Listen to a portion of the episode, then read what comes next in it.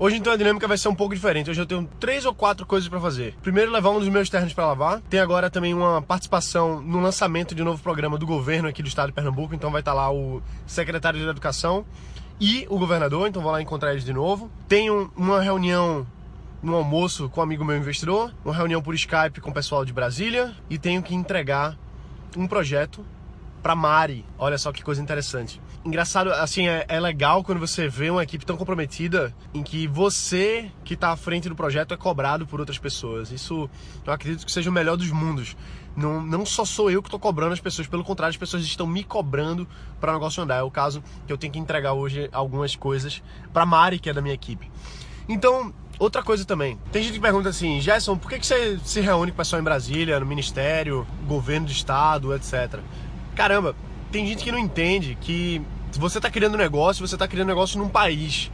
Existem vários elementos diferentes que são importantes para o negócio. Então, inclusive, você se relacionar com o governo é importante. Você saber que o governo faz parte de um elemento também crítico, ele é importante crítico no ecossistema de startups.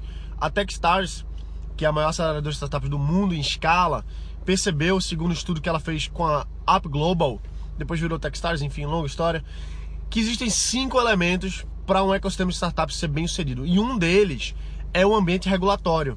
Ou seja, o governo precisa ter políticas que melhorem o ambiente, o ecossistema empreendedor, que facilite empresas, que facilite startups, que facilite investimento.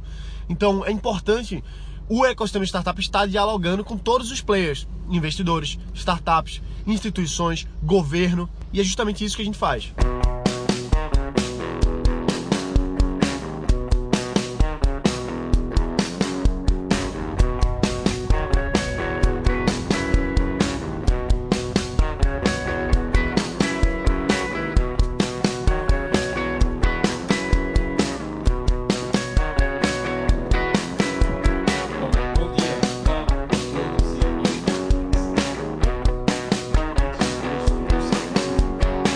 Rolou aqui agora na Jump o programa de lançamento do Pernambuco Coders, que é esse programa de clube de desenvolvimento de software para crianças, ensino fundamental, ensino médio.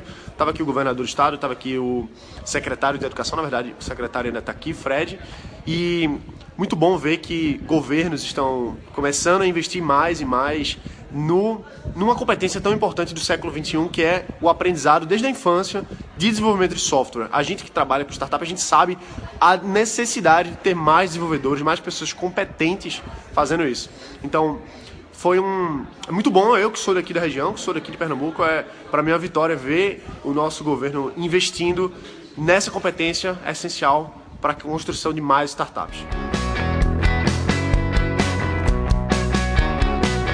tenho certeza que é importante a gente estar tá circulando por todos os meios. Você conhece pessoas de startup, você conhece pessoas de fundo, você conhece pessoas de governo, você vai circulando, você vai aprendendo uma coisa e outra e vendo o que é está funcionando, o que é está acontecendo em cada um dos projetos que estão rodando.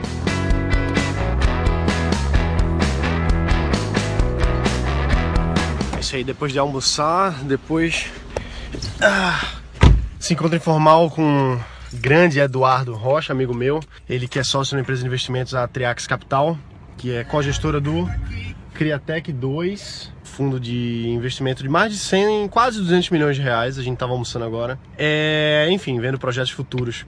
Acabei de sair do banco, foi mais rápido do que eu pensava, hoje foi bom. E agora, voltar para o escritório.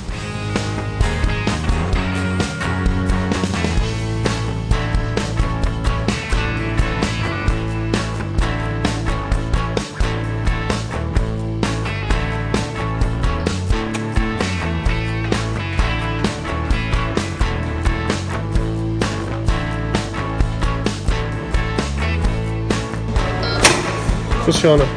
Tô aqui com a galera do Fit Sem Chilique. Olha só o Rodrigão aqui. Olha aí. O Japa.